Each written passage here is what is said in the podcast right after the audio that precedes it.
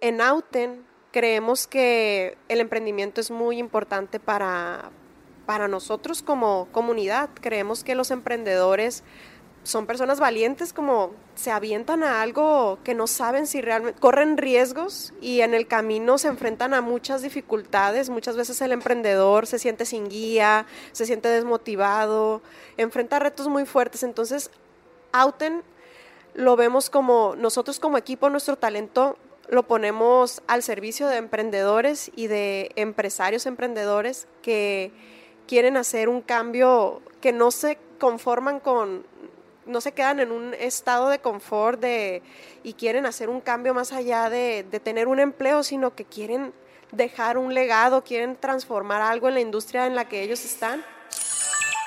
Este es un podcast para las valientes.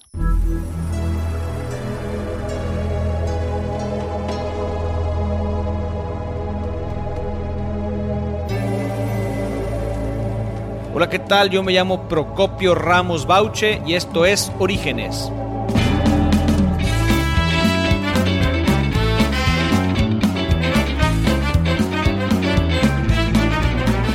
Orígenes es un podcast donde vamos a escuchar a personas que se la están rifando o que se la quieren rifar.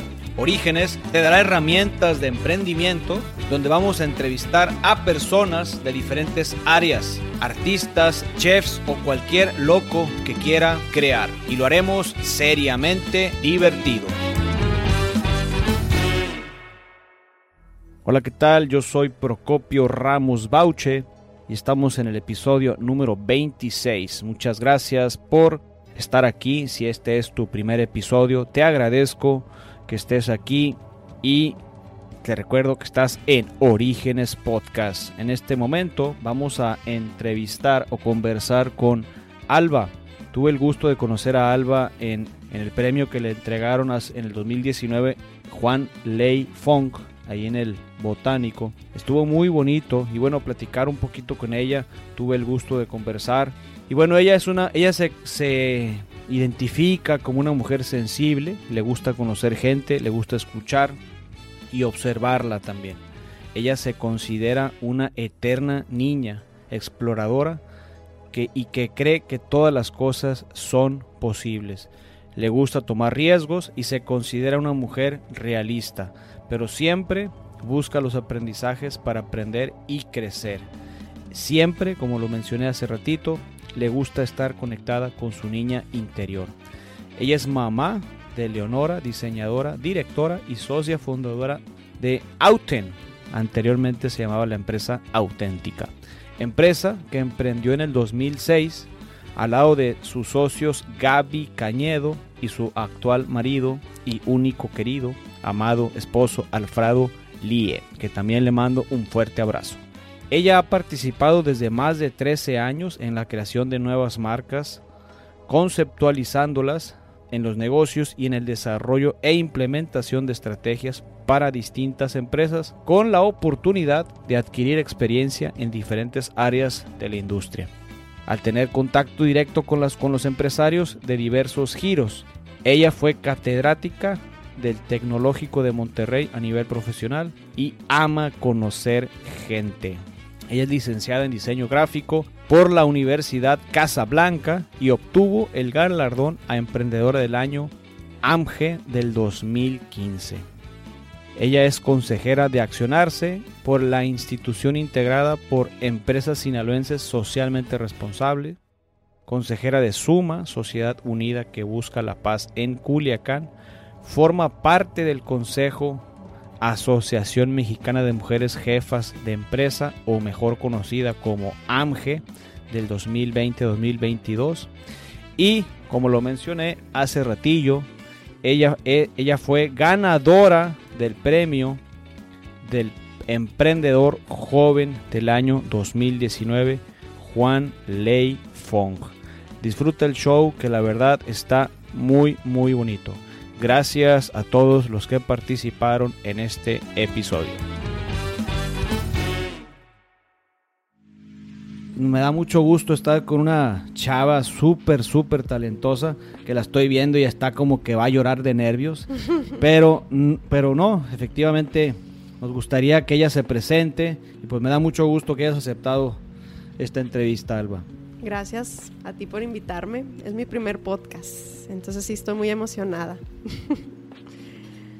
Una de las primeras preguntas que yo les hago a todos los invitados es ¿quién eres?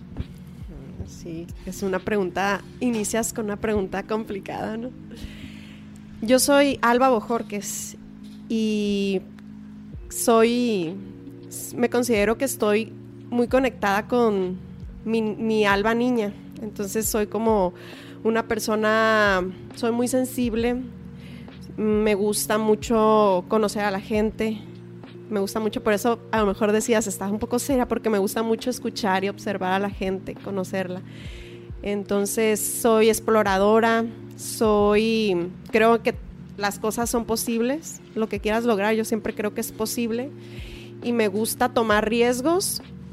Mm, también me gusta ser realista y sé, que la vida te muestra momentos complicados, pero me he dado cuenta que siempre busco la manera de, de esos momentos, cómo los tomas para aprender y crecer. Entonces soy una persona, yo creo que más del lado de ver las cosas de la forma positiva que la forma negativa. Esa esencia que tiene Alba de ver las cosas de modo positivo lo explica bastante bien. Aquí Gaby, al parecer, es un superpoder. Hola, soy Gaby. Lo que reconozco de Alba es su fortaleza y su capacidad de intuir cuando alguien está pasando por un mal momento. Recuerdo que una vez yo estaba triste y no quería que nadie lo notara y tampoco quería decírselo a nadie. Ella llegó y me dijo, ¿estás bien? ¿Tienes algo? Me pregunté, ¿cómo sabes cuando no estoy bien? No era la primera vez que me pasaba y creo que no será la última. Alba siente esas cosas, tiene ese superpoder de hacer que alguien le platique cosas que no le diría a nadie más. Tiene la capacidad de que las personas confíen en ella y que al final sabes que tendrás una, un buen consejo de, de su parte. Ahorita decías que estás muy conectada con la niña. Con la niña que eres tú, Alba. Sí. con la albita. ¿por qué, ¿Por qué estás tan conectada con esa niña? ¿Qué es lo que recuerdas de esa niña que ha dejado de ser niña? ¿O, o qué es esa niña que ahorita vive? Sí. Pues mira, siento que estoy conectada y más que ahorita que soy mamá, más conectada me siento. Eh, siento que no he dejado de ser niña. O sea, siento que soy una adulta con la niña interior siempre. De hecho, la gente me ha dado cuenta que me dice, ay, ¿por qué siempre te veo como normalmente, ¿no? Me ven feliz, ¿no? Pero les digo, también tengo mis momentos ahí de depresión, pero como que no. Cuando a mí, cuando yo tengo como algún momento triste, se me nota mucho, pero casi no, no les toca a las personas verme, no sé.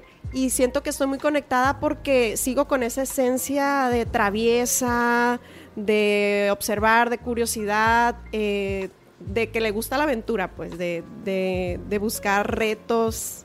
Por eso siento que estoy conectada. Y de hecho, con mi niña, con Leonora, que tiene tres años y medio, no sé, me divierto mucho y de hecho estamos en un restaurante, por ejemplo, y ella quiere jugar abajo de la mesa, pues yo me meto abajo de la mesa ahí con ella. No me, no me preocupa que a lo mejor se vea raro para los adultos, que loco, no sé. Entonces, por eso creo que me gusta mantener esa conexión. Oye, Alba, y con este rollo que nos estás platicando, que está muy interesante, ¿ha sido porque tú has querido ser esa niña que has sido toda la vida? ¿O porque algún, haya pasado en tu vida algo que tú dijiste, jamás en la vida voy a dejar de ser niña? O sea, ¿no te pasó algo así como te caíste de un avión o chocaste o algo así? A ver, pues no lo había pensado. Es que hasta hace poco, este año fue cuando me di cuenta de esa conexión con mi niña, pues no era consciente de eso. Y yo creo que fui consciente porque desde diciembre del 2018 tuve un acontecimiento fuerte de un asalto y empecé con terapia psicológica.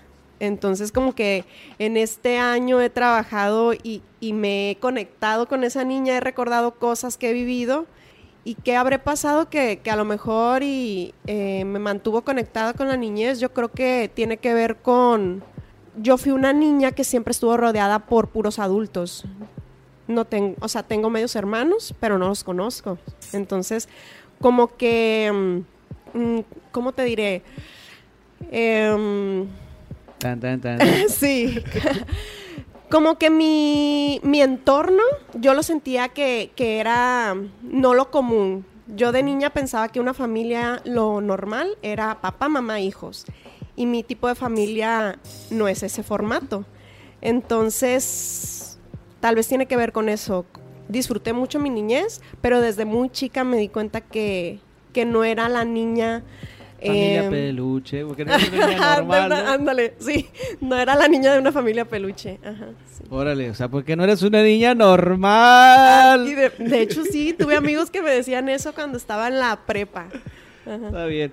Oye, Alba, entonces tú eres, tú eres la número de tus hermanos. ¿En qué? ¿En cuál andas? No, pues no tengo hermanos. Ah, pero, pero, Tengo medios hermanos, pero no los conozco. Bueno, los conocí de manera... O sea que te criaste toda Casual, tu vida con, tus- con algunos. tu familia, con tus papás. Yo soy hija de madre soltera. Mi mamá, Teresita, eh, me tuvo como a sus 34 años y siempre viví en casa de mi abuelo con ella y con sus hermanos. Por eso te digo que puros adultos. Entonces, Pero, pero tu historia está bien interesante porque tú eres de dónde? ¿De qué ciudad? ¿De dónde? Sí, de qué. Culiacán. Sinaloa. Pero, pero naciste en otro lugar. No, aquí. Ah, bueno, y, y tengo entendido que o viajas mucho a un pueblo est- de, aquí de Culiacán, de, de Sinaloa. Ah, ok. Pues sobre todo cuando era niña viajaba mucho a Hispalino San Ignacio. Como tuviste esa información. ¿Cómo, ¿Cómo es que llegas? O sea, ¿por qué es tu objetivo de ir para allá? ¿Hay familia por allá? ¿Te gusta mucho Sayulita?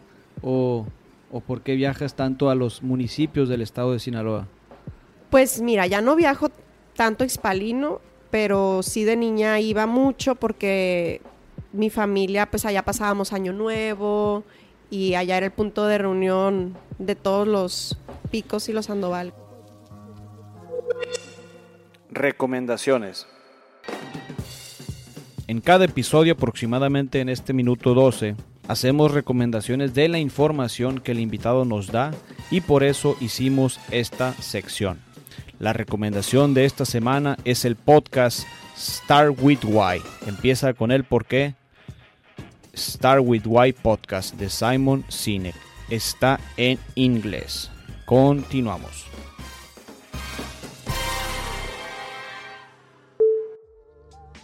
No hay misterio aquí. Hoy en día todo está en las redes sociales y los publican ustedes los invitados. Entonces, para aquel que cree que yo me pongo a investigar, ahí está el internet y te pones a buscar a la raza y listo.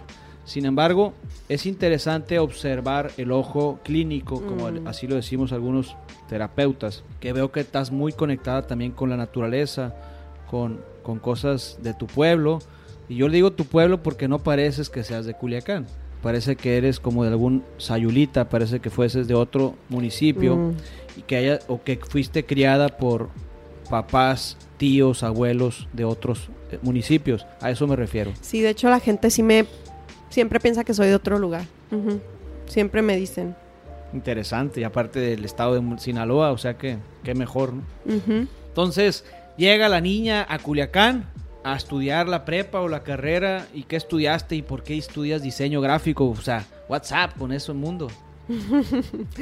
Sí, mira, fíjate que cuando yo estaba en la prepa, eh, en tercero, ya ves, en tercero eliges. Te voy a interrumpir, Sí. perdón, pero, pero cuando eras niña, ahorita que me acabas de decir, cuando eras niña, edad de niña, porque a día de hoy todavía sigue siendo niña, tú jugabas y jugabas o querías ser de gran, cuando eras niña querías ser doctora, quiero ser bombero, Sí. quiero ser, ¿qué, qué querías ser? Mira, de niña está muy interesante porque yo estoy disfrutando mucho de este podcast, aunque, aunque no me suelte a lo mejor todavía, porque yo de niña, ¿sabes cuál era mi juego favorito? Yo tenía unos, ¿cómo se llamaban? Goldman o como de, de cassette. Ok, sí. Yo lo pedí de Navidad yo creo que tenía como unos 6, 7 años cuando lo pedí y yo grababa que yo era locutora de radio, entrevistaba a todo mundo y yo era la locutora, era la artista que cantaba porque me encanta cantar y también era la invitada, ¿no? Entonces eh, yo, yo era música en vivo y la invitada y era la entrevistadora. A eso era lo que más jugaba, entonces yo me iba con los vecinos a entrevistarlos, ya sabían que de repente llegaba y yo les iba a hacer preguntas y tengo, tengo por ahí un cassette con esas grabaciones. También jugaba mucho a vender. Jugaba a vender aguas frescas en el lavadero. Y también me, ponía a vender afuera de la casa eh, revistas. Revistas que ya no usaban mis tíos. Me ponía, nadie se paraba a comprarme, pero ahí me ponía en la, en la cochera a vender. A eso me gustaba jugar. Interesante. ahora sí, perdón, regresamos a la pregunta anterior. Entonces te vienes, estás viviendo en Culiacán y, llegas, o sea, estás en Culiacán y ¿por qué pasa por tu cabeza estudiar diseño? Es decir, ¿tuviste algún maestro en la secundaria? ¿Tu mamá, tus tíos? ¿O tú veías así como todo, diseñabas, ilustrando en, el, en tu mente? Está muy... viendo vectores. Fíjate que yo de niña decía que iba a ser doctora pero la razón por la que quería ser doctora era para ayudar a la gente. Y cuando llego a tercero de prepa, que es cuando eliges, yo estudié en el Instituto América, en el Colegio América, entonces en tercero de prepa tú eliges el área, está medicina, está el área de contabilidad y el área de humanidades. Y por lo regular en medicina casi nadie entraba, eran como cuatro, cinco máximo, y yo me enfermé de varicela, yo estaba de vacaciones en Guadalajara y llegué tarde a la prepa y ya habían todos elegido su área y era algo que nunca había pasado, ya no había cupo en medicina. Yo, me, yo tenía pensado meterme a medicina y que iba a ser doctora y ya no había cupo para mí. Entonces me metí a humanidades. Dije, pues, ¿qué otra cosa? Siempre me ha gustado la música, me ha gustado todo el tema. Yo creo que va por contabilidad, no. No, no, quise entrar ahí. Y ya en, en, la, en, el, en, esa, en el área de humanidades ya conocí las cosas que son, ya me metí más a fondo de comunicación y diseño, pues lo elegí porque me di cuenta ya en las, en, las actividades que hacíamos que se me facilitaba y me agradaba por ejemplo, hicimos proyectos de que te ponen en la, en la prepa de hacer un, negocio. Entonces me agregaba, me agradó todo el tema de que, cómo se va a llamar el negocio, cómo qué marca va a tener, el empaque, diseñarlo. Entonces ahí lo conocí realmente. Pero fíjate que uniéndolo a la niña, una de las cosas que yo hacía para entretenerme, me metía a bañar y a mí siempre de niña me gustaba ver los comerciales.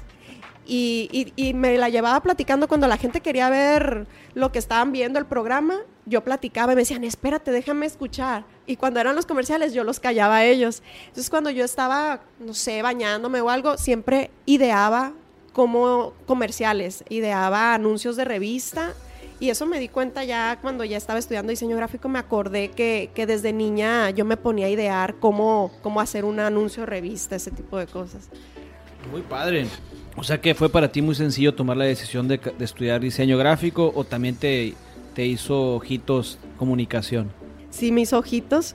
Eh, pero ya como te, como te comento, como y también una amiga me habló más. Una amiga tenía amigos que estudiaban diseño gráfico y gracias a eso ya me platicaba que ya más sobre qué, a qué se dedicaba un diseñador y ella también estudió eso. Entonces también nos fuimos juntas a estudiar. Vamos a, perdón, perdón. Yo quería estudiar fuera, en Guadalajara, por ejemplo pero eh, por mis circunstancias familiares, eh, mi, mi, abuelo, para no dejar solos a mi abuelo y a mi mamá, mi mamá se enfermó de esclerosis múltiple desde el 2005. Entonces, eh, por, por, no dejarlos solos, no me fui a estudiar fuera. Y pero me quedé pensando en ese, en ese cuadro del abuelo y la mamá. O sea que tú estando ahí, te daba como temor moverte. No, no puedo moverme porque mi mami se, le puede pasar algo. ¿Y el abuelo qué edad tenía? Pues andaba con el bastón o, Pues sí, ya, ya cuando yo nací no estaba muy, muy grande, pero él pues falleció como de hace... Sí, ya, ya estaba como en los 80 él. Hola, soy Gaby. Lo que más reconozco de Alba es su empatía, es la capacidad que tiene de ponerse en los zapatos del otro y desde ahí determinar de qué manera puede apoyar. Y eso lo he visto en lo profesional, pero sobre todo en mi caso en lo personal. Alba, no tengo un recuerdo específico de ella, pero siempre la recuerdo depositando su energía para ser feliz. Siempre está sonriendo, no sé cómo lo hace, pero tiene el don de contagiar a los que estamos a su lado para también sonreír. Entonces, ahorita pudiéramos preguntarle a un amigo que, que, está así como en este rollo de tomar la decisión de voy a estudiar, ¿qué voy a estudiar?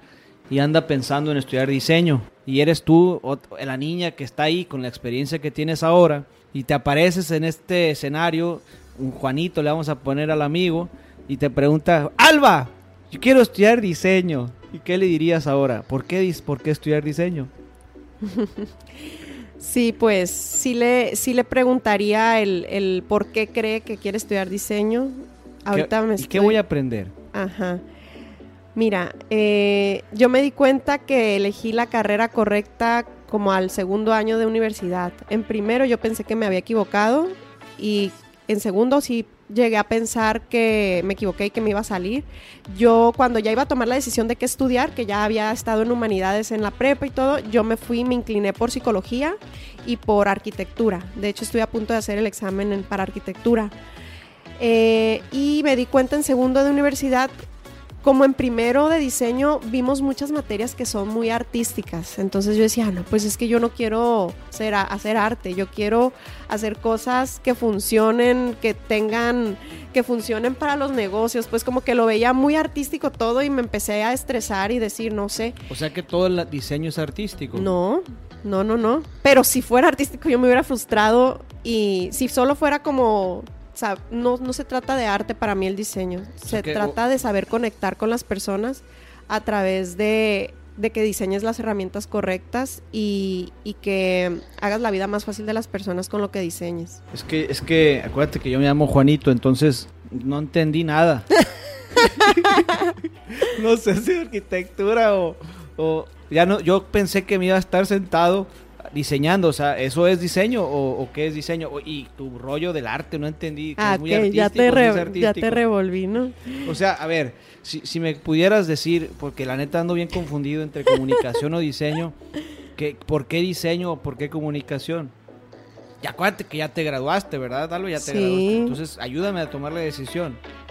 Ah, ok.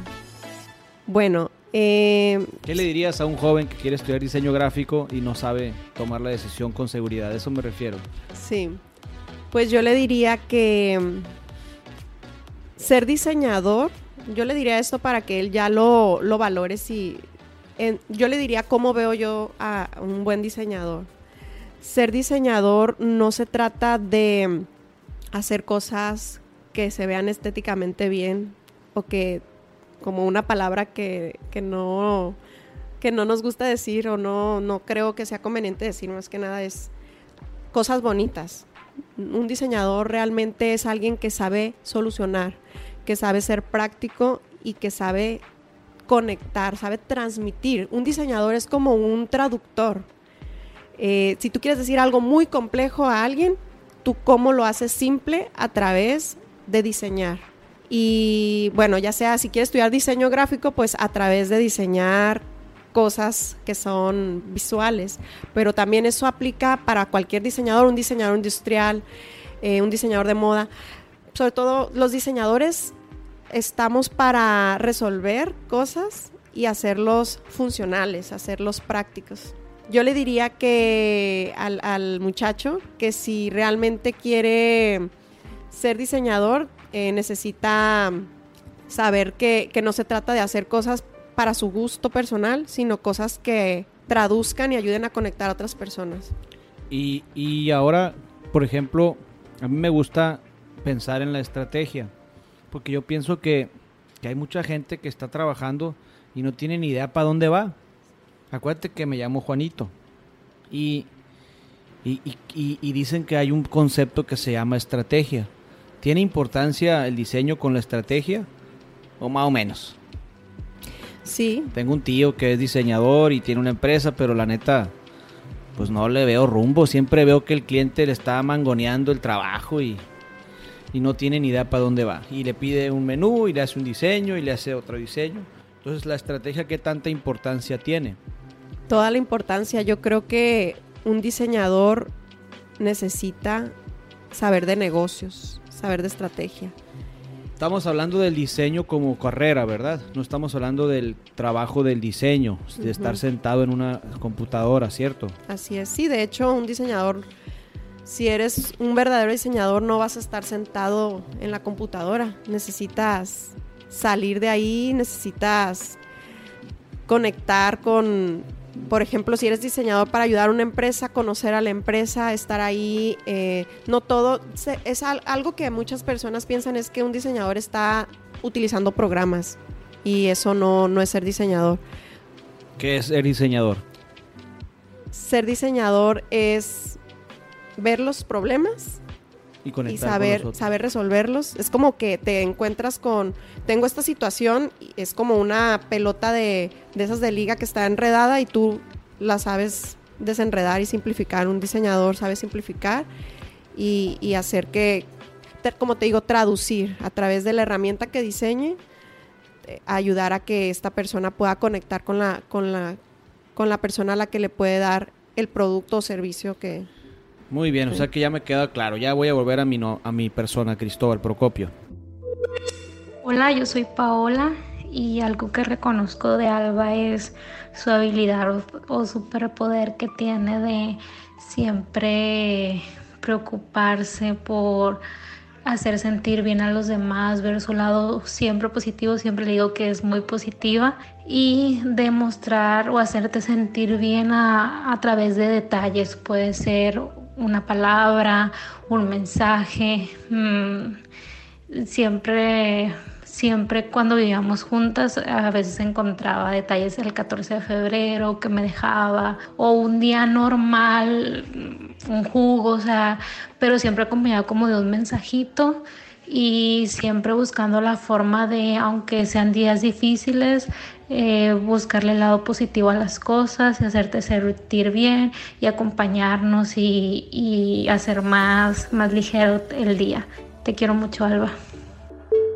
Entonces, te diste cuenta que eres, estudiaste diseño y, y- y durante la carrera emprendes o te empleas. Cuando yo estaba... ¿Y cuándo te enamoraste? Cuando estaba ya en, en- en el último año de la carrera, bueno, en el penúltimo, yo empecé a, a trabajar proyectos independientes mm, con empresas pequeñas, con emprendedores, a crear marcas. mm, En tu último año de carrera. en el penúltimo, fui desde el penúltimo y también siempre estuve como en actividades de la, de la universidad, del, eh, participando en la revista de la universidad, ayudando a la rectora con sus fotografías, con, con cosas que, que necesitaba la O universidad. sea que eras una niña movida. Una joven niña movida. Sí, soy niña. inquieta, sí, soy inquieta y, y ya al último grado de carrera, eh, me, unos maestros que en segundo de universidad, cuando yo estaba como que me equivoqué de carrera, llegó un maestro a darnos clase, nos dio, creo que fue tipografía lo que nos dio, y él venía de Puebla. Entonces, ya ahí dije, aquí hay más que arte, porque al principio, como te digo, era como mucho pues que muy importante conocer de técnicas de representación gráfica, todo lo de serigrafía y todo eso, eh, que es muy importante conocerlo. Pero ya cuando llega la parte teórica, la parte de, de que veo que puede, que el diseño tiene estrategia, que, que tiene como carnita, pues, entonces a través, este maestro me inspira, digo, ah, sí vale la pena estudiar, si tiene tiene sustento esto. Entonces, eh, él me invita a hacer las prácticas en una empresa que él eh, tenía, bueno, tiene. Él y otro, otro maestro que también fue muy bueno, ellos dos son mis mejores ma- maestros de la universidad. Y me invitan a hacer las prácticas y cuando termino las prácticas me quedo trabajando ahí con ellos un año aproximadamente. Estimada Alba, vamos a entrarle un poquillo al toro por los cuernos. ¿Por qué nace Auten? ¿Por qué? ¿Tenías hambre? Sí, desde que estaba en la... Hambre de comer, me refiero, y, y generar ingresos. o tenías hambre de emprender y hacer Sí. cosas? Más hambre de emprender. Sí, sí tenía el hambre de, de generar, de ganar mejor, sí. Pero sabía que al emprender me tenía que apretar el cinturón y que, como te comenté, bueno, no te comenté, ¿verdad? Yo no soy de una familia que esté en el mundo de los negocios. Yo te quiero platicar y preguntar y vamos conectando la- los puntos porque aparece un personaje por ahí, Lie, Sí, y ese personaje, mm, ¿cómo se llama? Alfredo Lee. Alfred, es que me acuerdo de su apellido. ¿Aparece en tu vida en qué momento? En la universidad estudiamos juntos. Eso, eso, eso. Entonces creo que por ahí también tenías un soporte, pues. Pero bueno, si quieres, sígueme platicando y ahorita volvemos a invitar a Lee a la conversación. Ajá, muy bien. Eh, sí, eh, siempre desde la, desde ya que tuve claridad de, de que sí estaba con la carrera correcta, de hecho me di cuenta que diseño combina psicología y arquitectura, porque para ser un buen diseñador también necesitas conocer a las personas a las que tú les vas a brindar el servicio o a quienes tú vas a, a darle las herramientas que diseñes.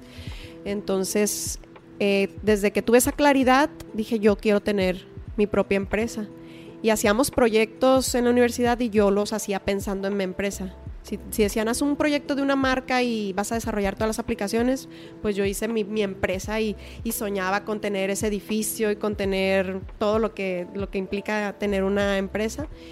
Y, y fue cuando, cuando recién nos graduamos que dije, pues si, me voy a aventar, me acuerdo que se aventó un muchacho de un paracaídas en Chiapas y el paracaídas no se abrió y a mí me gustan mucho las metáforas, como que los aplico mucho a la vida real, entonces dije, pues emprender es como abrir un paracaídas y no sabes si va a abrir, pero si no te avientas no vas a saberlo, entonces dije, no sé, me- es el momento, dije, ahorita que no estoy casada, que no tengo hijos, tenía 22 años cuando dije es el momento, es el momento de, además de que me visualizaba con, como una empresaria joven, dije cuando, si logro que el paracaídas abra, yo quiero disfrutar de, esa, de, de ese viaje en el paracaídas y, y me visualizaba como a mis 30 ya tener años con la empresa. Y fue cuando le dije a Alfredo que ya teníamos dos años de novios y pues a mí, para mí es el mejor diseñador que he conocido y yo sabía, él ya me apoyaba con mis proyectos. Él también tenía su propio trabajo en una revista de equidad de género, todas las voces se llamaba la revista. Y yo trabajaba acá, como te digo, con, con los maestros. Y yo sabía que si emprendía lo iba a invitar a él. Y sí le comenté a él. Él también tenía, él sí, él sí, sus, sus, sus papás, de hecho, siempre han trabajado juntos. Tienen una imprenta en Guamúchil y él también tenía esa, esa, ese deseo, esa, esa hambre, como dices tú, de, de tener su propio negocio. Compartíamos eso. Entonces le dije, nos aventamos. Y él me dijo que sí. Y después invitamos también a Gaby para iniciar. Y nace como, desde origen, nace como Auten. No, nuestro primer nombre fue Auténtica. Iniciamos en la cocina de Alfredo, en la cocina de la casa de Alfredo y pues con nuestras tres computadoras de estudiantes teníamos poquitos ahorros cada uno y nos los llevamos para, para pagarle a alguien para que pasara la cocina a su cuarto. Era una casa chica de dos cuartos y la cocina y la sala de esas chiquitas y le invadimos ahí, la verdad. Y ¿Cuál fue la pregunta? Me perdí. No, es que no hay pregunta, es Ah. una historia. Ok. Está bonito lo Nos que estás platicando. y, y pues estás en a- la cocina, me decías. sí, a pintar la pared de verde. Hicimos la, no teníamos, ahorita ya tenemos todo un proceso para crear una marca, pues no teníamos ese proceso y con las técnicas que sabíamos, los criterios de cómo crear una marca que fuera fácil de recordar, dijimos una palabra que tuviera eh, buena sonoridad, au- auténtica fue nuestra primera marca, una marca que, que transmitiera ser una marca cercana porque queríamos que, que nuestros clientes sintieran ese servicio cercano, entonces fue con auténtica y ya a los años fue cuando rediseñamos y nos convertimos en Auten, de ahí viene la palabra Auten, de, de nuestra primera marca auténtica. Entonces entramos a Auten. Y Auten, siempre fuiste tú la, la mera mera, la galla. O, se fueron acomodando los, los puestos a través del tiempo. Creo que Alfredo, Gaby y yo fuimos como afortunados de, de, unirnos porque somos muy diferentes. Entonces yo no me considero como la galla ahí, sino como la que representa, la que hacia afuera es quien da la cara y me gusta eso porque me gusta mostrar lo que en Auten, pues desde que iniciamos visualizábamos que esto no era solo para nosotros, sino que queríamos tener un equipo y me gusta representar a mi equipo y Alfredo, Gaby y yo somos como una mesa con tres patas que juntos estamos en equilibrio. Tenemos diferentes fortalezas y, eso es algo que... Interesante, acabas de decir, una mesa con tres patas. Sí. Y, y, una mesa con tres patas no se sostiene. Entonces, ¿cuál es tu cuarta pata? Cuarta, pierna. es que me imagino las patas desde el centro. o sea, que salen desde el centro, desde el eje de la ah, mesa. Entonces es interesante verlo, digo. Finalmente son conceptos que tú estás compartiendo y obvia otra mesa, ¿no? Tú ves una y otra. en las esquinas la pata. Entonces, interesante. Ahora, el, proyecto que tú tienes junto con tu equipo comercial o con tu equipo de trabajo es, es ¿qué es? O sea, platicando un poquito con esta, no precisamente, sino no precisamente la, misión y visión, sino me refiero más a un asunto filosófico. A eso me refiero. Como filosofía Auten, ¿qué es? Sí, nada más que quiero decirte algo que se me vino a la mente y que me gustó, que yo siempre lo había visto como esa pata de tres mesas, pero ahorita que tú la visualizaste como cuatro patas, también me agrada y creo que mi cuarta pata es mi equipo. Entonces mejor lo voy a mejor lo voy a ver ya como cambiar el diseño de la mesa y es el equipo, la cuarta pata. Interesante. Eh, Siempre he pensado que en la, conversación se puede imaginar uno muchas cosas, por eso subo y bajo la voz y por eso te hago preguntas raras también. Bye bye. Entonces, la filosofía de Auten, ¿verdad? Sí, la filosofía es algo que, que, que, de manera personal comparto un poquito, a mí también me gusta escucharme. Este, yo creo que la filosofía es algo que se vive constantemente y todos los días a través de no es una cultura, es más bien los pensamientos constantes que me mantienen porque estoy. Y, una vez que termines de resolver esa primera pregunta, me voy a meter a la parte del emprendimiento como mujer.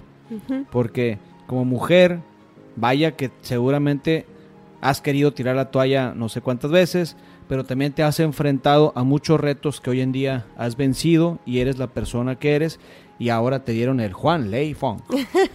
sí. Ah, la filosofía de auto, sí, la filosofía, exacto. El por qué, mira, yo creo que ahorita tenemos mucha claridad de nuestro por qué y, tiene que ver con lo del Juan Lei Fong, el por qué también nos, nos pareció muy importante este premio para, para toda la comunidad. Creemos en Auten, creemos que el emprendimiento es muy importante para, para nosotros como comunidad. Creemos que los emprendedores son personas valientes como se avientan a algo que no saben si realmente corren riesgos y en el camino se enfrentan a muchas dificultades. Muchas veces el emprendedor se siente sin guía, se siente desmotivado, enfrenta retos muy fuertes. Entonces, Auten lo vemos como nosotros como equipo, nuestro talento lo ponemos al servicio de emprendedores y de empresarios emprendedores que quieren hacer un cambio, que no se conforman con, no se quedan en un estado de confort de, y quieren hacer un cambio más allá de, de tener un empleo, sino que quieren dejar un legado, quieren transformar algo en la industria en la que ellos están. Y nosotros en Auten vemos que con nuestro trabajo, con nuestro talento, los podemos ayudar a que se materialice, por ejemplo, por ponerte como algo más tangible, un emprendedor que trae la idea de de poner una tienda de bicicletas que más allá de una tienda de bicicletas es para mejorar el estilo de vida de alguien que va a entrar al mundo del ciclismo. Entonces nosotros con nuestro proceso de crear una marca, le ayudamos al emprendedor a que tenga más claridad de su negocio, porque antes de llegar al nombre, antes de llegar a la marca, nosotros nos vamos a, la esencia, nos vamos a por qué existe tu empresa, qué, qué, qué, qué bien mayor vas a hacer más allá de vender eh, qué bien mayor para después definir cómo y qué vas a vender al final bicicletas, pero entonces en este proceso nosotros somos guía de los emprendedores y al final lo tangibilizamos con su marca, con el discurso y eso es lo que a nosotros nos mueve, el poder apoyar a más valientes emprendedores y el también, como somos muy inquietos, que esto nos permite conocer de diferentes industrias. Te podemos, sabemos de, de agricultura.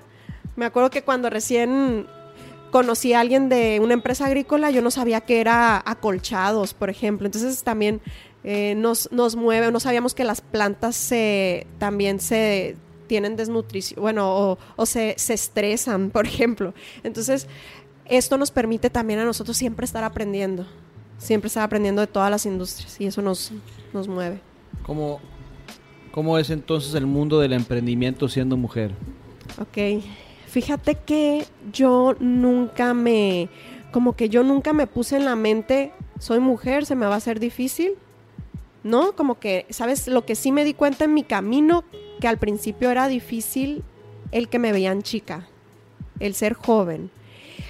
Pero hablando del tema de mujer, eh, recuerdo en este momento, me acuerdo de una compañera de AMGE que va entrando, ella es más chica que yo, va entrando a la Asociación Mexicana Mujeres Jefas de Empresa y ella que sí está en una industria, como yo estoy en la industria de servicios, como que yo he percibido que a la gente se siente más cómodo que la atienda una mujer. Como por eso a lo mejor yo no, no he tenido ese problema por, por lograr que, que me abran la puerta. Más sí he tenido, que, que yo en mi equipo tengo también, hay hombres entonces hay clientes que sí me han pedido que me atienda una mujer y ahí es como que me da a mí, pero ¿por qué si un hombre también puede? Pues entonces es como a la inversa en mi, en mi industria. Le dan, además de que en la industria de servicios hay más mujeres que hombres. Entonces como que para la gente es común o quieren que la atienda una mujer y cuando hay un hombre a lo mejor se le dificulta más en mi industria a un hombre el, el que, el que le den esa puerta, esa, le abran esa puerta. Pero esta amiga que te digo, ella sí está en una industria en donde hay ingenieros y que hay pocas mujeres ingenieros. Y ella sí me dice que se ha enfrentado ante, ante prospectos que son machistas. Ella sí me ha dicho que no la escuchan, que le dicen, y tú, como ella desde el principio siente que la rechazan y que prefieren ellos escuchar a un ingeniero hombre.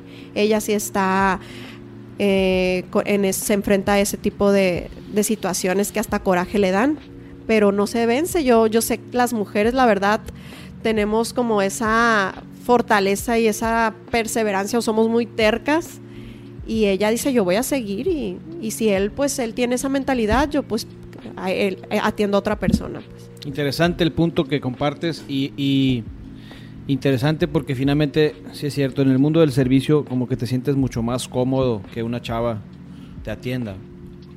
Ahora, ¿a ti te gustaría compartir algo de, de, cómo logras combinar ser mamá y, ser empresaria?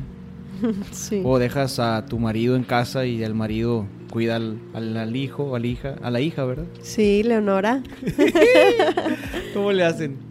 Pues fíjate que, que sí, es un, es un reto muy, muy bueno y sí se necesita equipo, sí se necesita hacer equipo con tu esposo. Los hijos son los seres más amados. Por ellos podemos dar absolutamente todo. Yo soy Alfredo, soy esposo de Alba y soy su socio también. Yo lo que le reconozco a, a Alba es una capacidad prácticamente milagrosa para, para afrontar la realidad con, con alegría y con amor. La, la, gente que somos a lo mejor más, más pesimista o, o que vemos céntrica, somos realistas, no tenemos esa capacidad de ver las cosas de esa manera, pero ella es, es especial, es diferente en ese sentido. Lo voy a ejemplificar con, con una anécdota particular, Alba y yo, antes de tener a, Leonora, que es nuestra hija, tuvimos un, un embarazo que no se dio, que no pudo continuar y fue muy complicado y muy doloroso para nosotros. Y la realidad es que en algún sentido eh, el, más, el más afectado, digo aunque suena raro decirlo, fui yo de alguna manera porque porque estaba como muy nervioso de volver a entrar a, la dinámica esa y, y, de alguna manera pues sentir que, que puede volver, volver a pasar de nuevo. Entonces hay un momento muy padre en el que ella me avisa que, que estamos esperando bebé de nuevo y me da una carta a nombre de, de Leonora que todavía no tenía nombre avisándome que estaba bien, que estaba fuerte y que todo iba a estar bien. Entonces de alguna manera ese tipo de acciones te dicen mucho cómo ve las cosas y cómo procesa la realidad de Alba y creo que es una suerte para nosotros todos tenerlo alrededor y tener a alguien que pueda ayudarnos a ver la vida así. Y nosotros, por ejemplo, aquí en Culiacán, pues te comentaba que mi mamá tiene una enfermedad crónica degenerativa y ella no, no puede cuidar a mi niña. De quedarse sola con ella no le es posible. Y siempre como que eso le ha pesado, ¿no? A mi mamá como que sí la puede cuidar estando ahí nada más a, eh, un lado de ella, Leonora, pero no sola. Entonces a nosotros sí se nos, como que sí se nos complica un poquito más porque la familia que lo, la puede cuidar más está en Guamuchi, porque de allá es Alfredo. Entonces sí es hacer mucho equipo con tu esposo. Yo, por ejemplo, me adapté, hice mi, mi, horario de trabajo. Yo trabajo en la mañana, yo trabajo hasta las 4 de la tarde que voy por ella. Es como cuando trabajo más fuerte. Ya en la tarde son de ella y cuando surgen eventos, reuniones que son en la tarde o en la noche, ya es coordinarme con Alfredo y él se queda. O si los dos necesitamos ir, es sí tener a alguien que te apoye, pero con nosotros más es, ha sido contratar gente.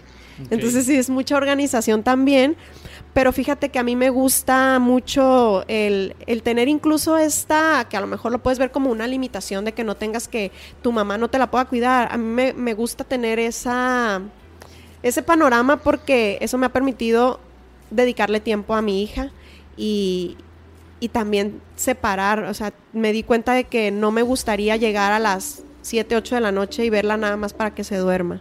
Entonces también lo he disfrutado y agradezco que se me haya dado así la, las condiciones de, mi situación. O sea que tus días empiezan a las 7 de la mañana.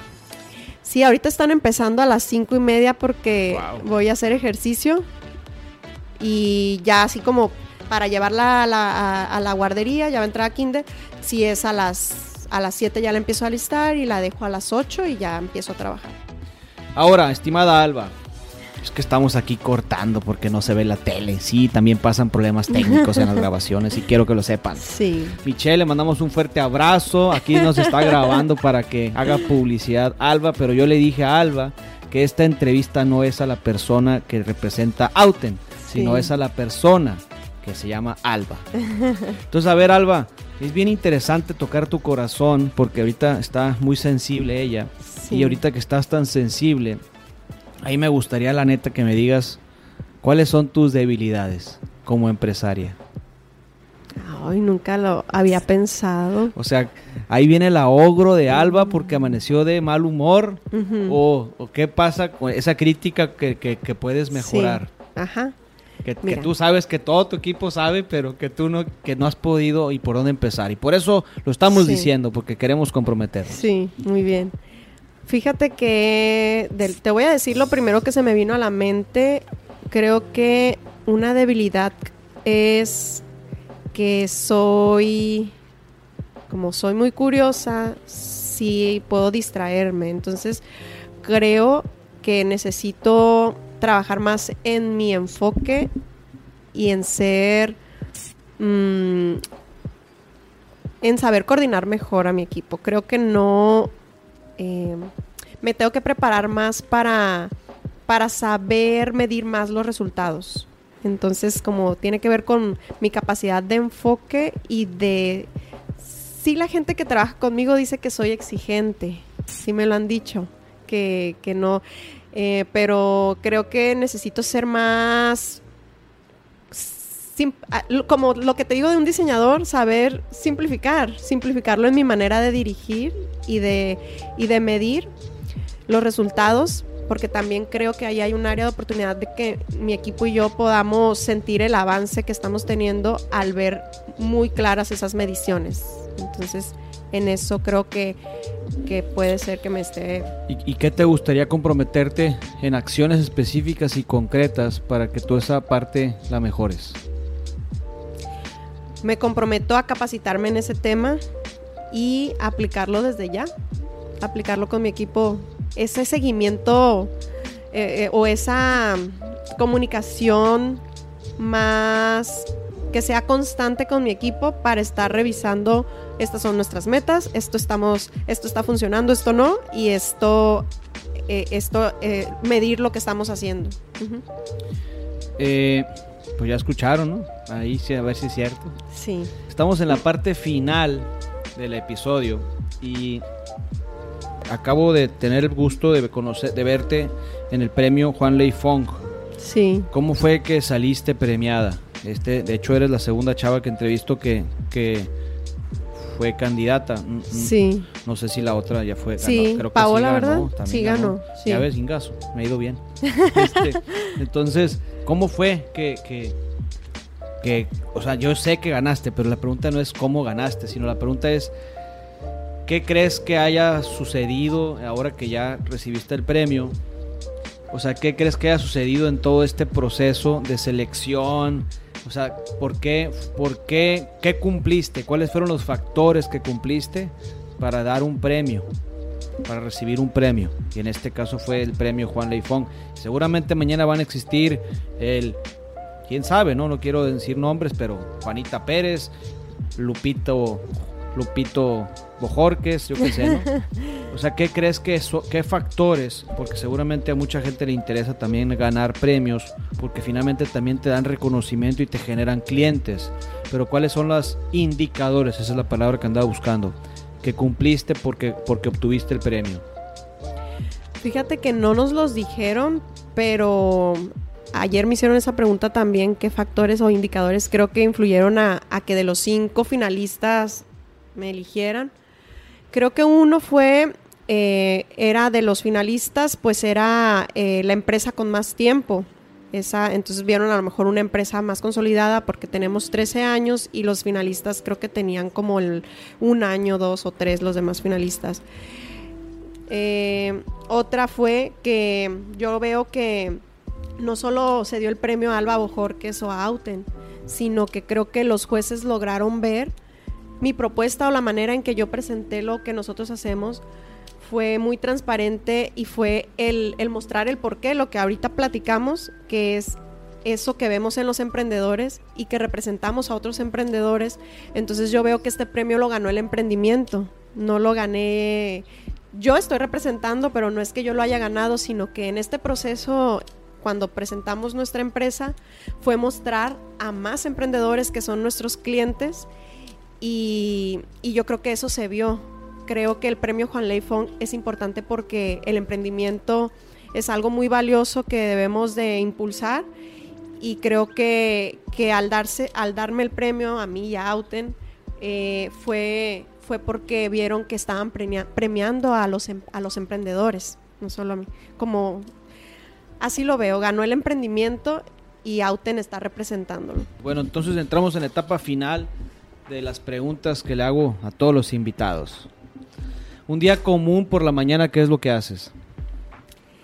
Me levanto con una canción relajante en mi despertador, me lavo los dientes, voy al baño, tomo agua, todas las mañanas tomo un vaso con agua, me pongo ropa de gym, me voy al gym, hago ejercicio con mi música favorita, regreso, eh, cambio a Leonora, me arreglo, me baño, la llevamos Alfredo y yo a la guardería y regresamos ya cada quien a, ya sea yo me voy a una reunión o me voy a Auten o por ejemplo ahorita me estoy regresando un poco a la casa mientras llega una persona a, cuidar a mi mamá.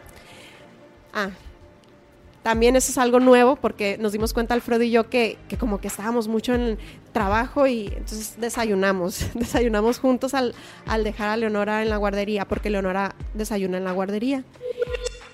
Leonora lo agradece diciendo, Te amo mucho, mamá. Más fuerte. Te amo. Eso es al despertar, era la pregunta, ¿no? Sí, claro. Ajá, ajá. ¿Cuál es tu película favorita? Película favorita. Es que pensé en mi libro favorito, que aquí lo traigo en, en mi collar. Ay, película, no sé, ahorita. Le damos para adelante. Ahora Sí. sí, ¿cuál, ¿cuál es el libro que más has disfrutado? Es el que traigo aquí, que es El Principito. Padrísimo, está precioso ese libro. ¿Algún video que nos sugieras? Y cuando hablo de un video me refiero a alguna plática de TED, algún video motivacional que hayas visto en YouTube y que dijeras quiero que todo el mundo lo vea. Sí, una plática de TED que es de Simon Sinek, que se llama Los líderes, bueno, ahorita el nombre no lo recuerdo exactamente, pero se trata de cómo los líderes inspiran a otros y habla sobre algo que él descubrió, que de hecho lo aplicamos dentro de nuestro proceso de trabajo, él inicia con el por qué. Él descubrió el círculo de oro, le llama, que es el, el- eso que te hace levantarte en las mañanas para seguir adelante, es encontrar tu por qué. Eso se lo recomiendo. ¿Tu frase? Lo esencial es invisible a los ojos del principito. ¿Tu color? Rojo. ¿A quién admiras? Una persona, ¿A quien tú quieras admirar? a mi mamá. ¿Coleccionas algo? Sí, ¿Qué coleccionas? está medio rara mi... Tengo obsesión por las botellas de cristal. Me pesa mucho tirarlas y sobre todo si son verdes y, y pues las uso para poner plantas. Padre, padrísimo. Si volviera a vivir una persona, ¿quién sería? ¿Qué harías y qué le preguntarías? Si una persona regresara a la vida, Así es. ¿quién sería? Puede ser persona famosa o ¿O familiar también? familiar. Nunca me había preguntado eso. ¿Puedo pensarla? Sí, claro, adelante, y piénsalo. luego lo meto. Ay. No sé. ¿A quién le.? a quién? Bueno, pues es que voy a decirte la primera que se me vino a la mente. Mi abuela. Hasta se me quebra, quebra la voz. Gracias. Una palabra. ¿Una palabra? ¿Qué? Una palabra con la que quieras terminar. Bendecida. Muchísimas gracias por haberte quedado en este episodio. Les agradezco mucho. Te agradezco mucho, Alba. Está muy emocionada Alba ahorita con, con la pregunta de su abuelita. Y bueno, pues les deseo gracias a todos y nos vemos en el próximo show. No te dije que le preguntaría qué tiene. Adelante, dile, respóndela. y ni lo he pensado, ¿no? Pero. Me gusta, me gusta, dile, dile. Ok. Le preguntaría. Es que a mi abuela no la conocí. Ay, por eso me emocioné. Yo nací un año después de que ella, de que ella falleció y, y de cualquier forma, aunque no la conocí, la conocí por las historias que me cuenta mi familia y de hecho la admiro sin, sin haberla conocido en vida. Y le preguntaría, mm, pues le, le preguntaría cuál sería el consejo como abuela, qué consejo me daría para, para ser mejor persona. ¿Cómo se llama? Se llamó Alba Irma. Yo, yo soy Alba Irma también.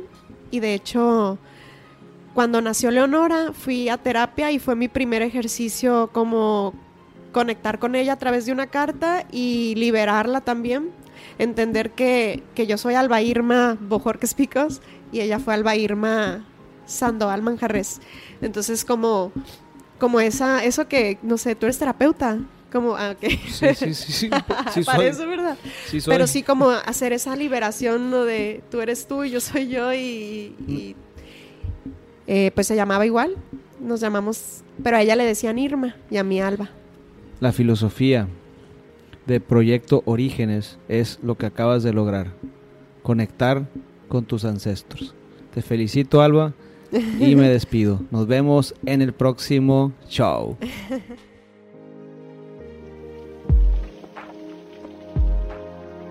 Muchísimas gracias por haberte quedado hasta aquí en el episodio. Francamente estoy muy contento. Estamos casi por cumplir un año y estamos celebrando con Alba este episodio hermoso. Te agradezco muchísimo Alfredo por haber participado en este episodio. Si te gustó, comparte el episodio, enséñale a un amigo a cómo compartir el, el episodio desde el la aplicación de Spotify, que es muy, muy sencillo. Compártelo a tus amigas, compártelo a tus, a, tus amigos, compártelo a tu papá, a tu mamá, a tus tíos. simplemente agarra el celular de alguien y dile, hey, está bien chido este episodio. Hay varios episodios interesantes porque la verdad nos ayudas a muchísima gente que estamos empezando con los episodios o con los podcasts en Culiacán.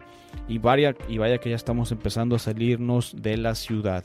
Si te gustó el episodio de Alba, compártelo con alguna mujer que quiera ser emprendedora, compárteselo a alguna mujer que esté en la Asociación de Mujeres AMGE y pues de esta manera les vas a ayudar a todas estas mujeres que se quieren que quieren aprender a emprender y que conozcan a mujeres que realmente se den cuenta que sí es fácil o que no es fácil, pero que finalmente conocen a alguien. Te agradezco que estés aquí, te recuerdo que estás en Orígenes Podcast y vamos terminando compartiendo las redes de Alba. Sus redes sociales es Alba Bojorques Picos. En Facebook y en Instagram la puedes encontrar como Alba-Bojorques. En sus redes de trabajo es Auten en Facebook, A-U-T-T-E-N, y en Instagram, Auten.com. Nos vemos en el próximo show.